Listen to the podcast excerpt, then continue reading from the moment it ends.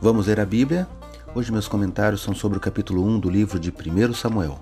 Sou o professor Décio Henrique Franco e este podcast segue o projeto Reavivados por Sua Palavra da leitura diária de um capítulo da Bíblia.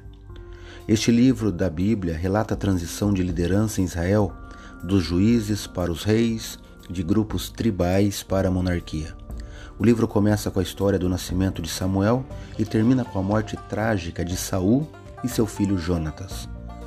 O livro não menciona o seu autor, mas a tradição judaica atribui a autoria do livro a Samuel, que dá nome ao livro. Na Bíblia hebraica, os dois livros de Samuel formam apenas um livro, mas essa divisão em dois livros, por causa do tamanho, é encontrada na maioria das traduções modernas. Não perca a leitura deste livro.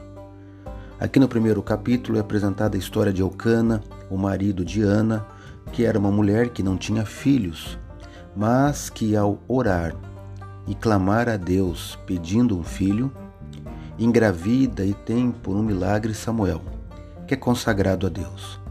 Destaco os versículos 10 e 11 do capítulo 1, aqui de 1 Samuel, que leio na Bíblia na versão nova Almeida atualizada. Acompanhe. E Ana, com amargura de alma, orou ao Senhor e chorou muito.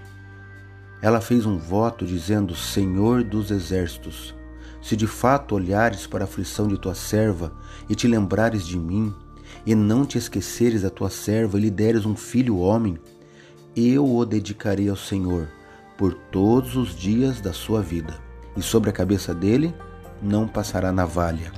1 Samuel capítulo 1, versos 10 e 11. Você crê no poder da oração? Eu creio. Encontro no livro Grande Conflito esse texto. Abro aspas.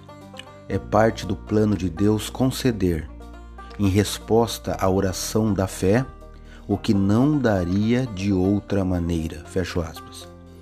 Em outro texto, quero citar aqui, ó, diz assim: Também é parte do plano do céu que o ser humano se entregue voluntariamente à ação do Espírito Santo, assim como Cristo fez quando esteve na terra. Confie no Deus que ouve e atende às orações. Leia hoje 1 Samuel, capítulo 1. Esse foi mais um episódio diário desse projeto de leitura da Bíblia apresentado por mim, Décio Henrique Franco. Um abraço e até amanhã.